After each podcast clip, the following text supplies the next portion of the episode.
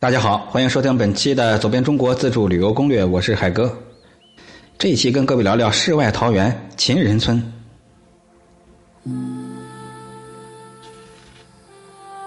本期篇幅呢会略长一些，呃，我想把这个天下第一宫跟各位顺带也聊一聊，他们都在一个地方。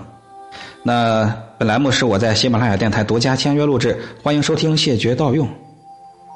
秦人村呢，就位于河南省桃源县的人间仙境桃花源，是东晋大诗人陶渊明笔下避难秦人所居住的世外桃源。因为是仿秦代民间建筑，故名秦人村，被称为华夏第一村。秦人村幽处于武陵山腹地，四周崇山阻隔，仅有一栋通往人类。通往人间啊，通往我们的人世间，堪称为先秦文化的野史舆情。这秦人村呢，以崖建炉，玲珑别致，是江南罕见的仿秦建筑群。秦人村内秦楼竹寨、角楼曲廊，错落布列，灿然一片，是蔚为奇观。这个村里啊，有根据陶渊明的诗意所建造的豁然台、农夫耕田、卧牛官员塑像，被誉为天下一绝的竹廊。似一座园林竹艺博物馆的狼妖亭、凤仙祠、余音堂、罗潭、渔郎酒肆、自乐桥、齐宗馆以及秦人议事堂、秦人作坊等仿古景点，而且还新建有秦人宅宾馆，体古内今，外具一格。村人的村民都住在秦宅中，穿着秦装，演奏。琴戏跳秦舞，用琴剧从秦氏，昭和安姿共舞，沐与仙鹤同宿，恍有隔世之感。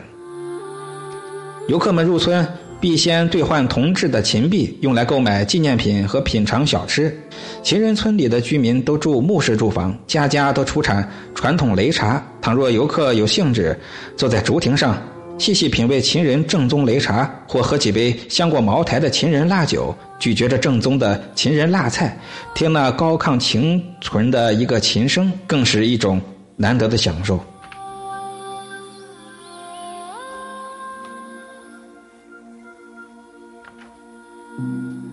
与世隔绝的秦人村，那古土的牌坊、古朴的琴社、古拙的老街、古旧的山洞、古藤老树，还有那。古风幽泉、明竹桃林、秦剑楚刀、石磨瓦罐，秦人村的土谷野奇，令人感叹。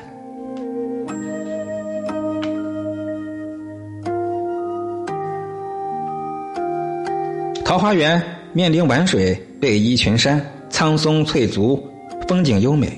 相传是我国东晋诗人陶渊明所写的《桃花源记》和《桃花源诗》，因这而得名。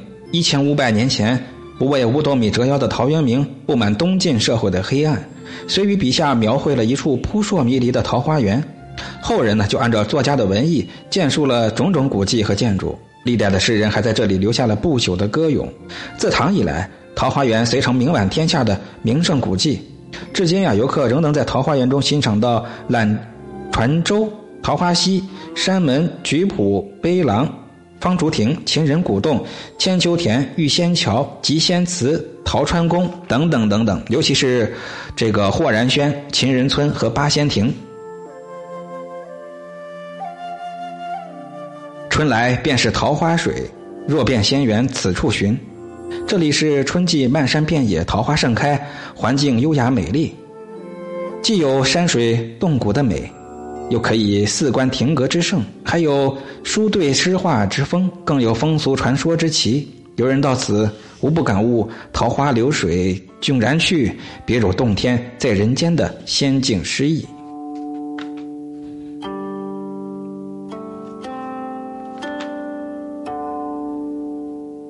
说到这里呢，要顺便聊一聊天下第一宫桃川万寿宫，它呢又名桃源观。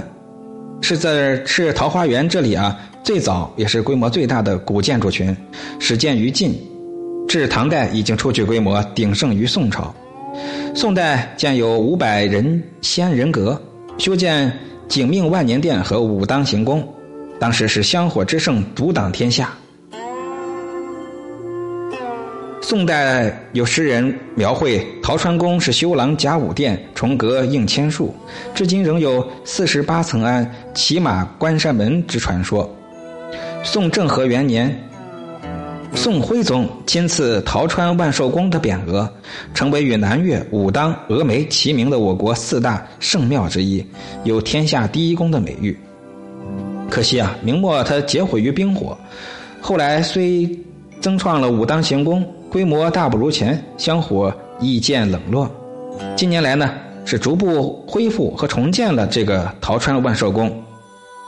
重建的这个宫呢，比历史上的规模是更为恢恢宏啊，道观宽敞，古木垂荫是望之蔚然。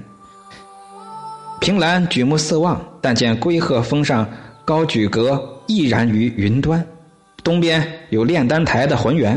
南边有鱼鼎池的空阁，前面有空心松的怪异。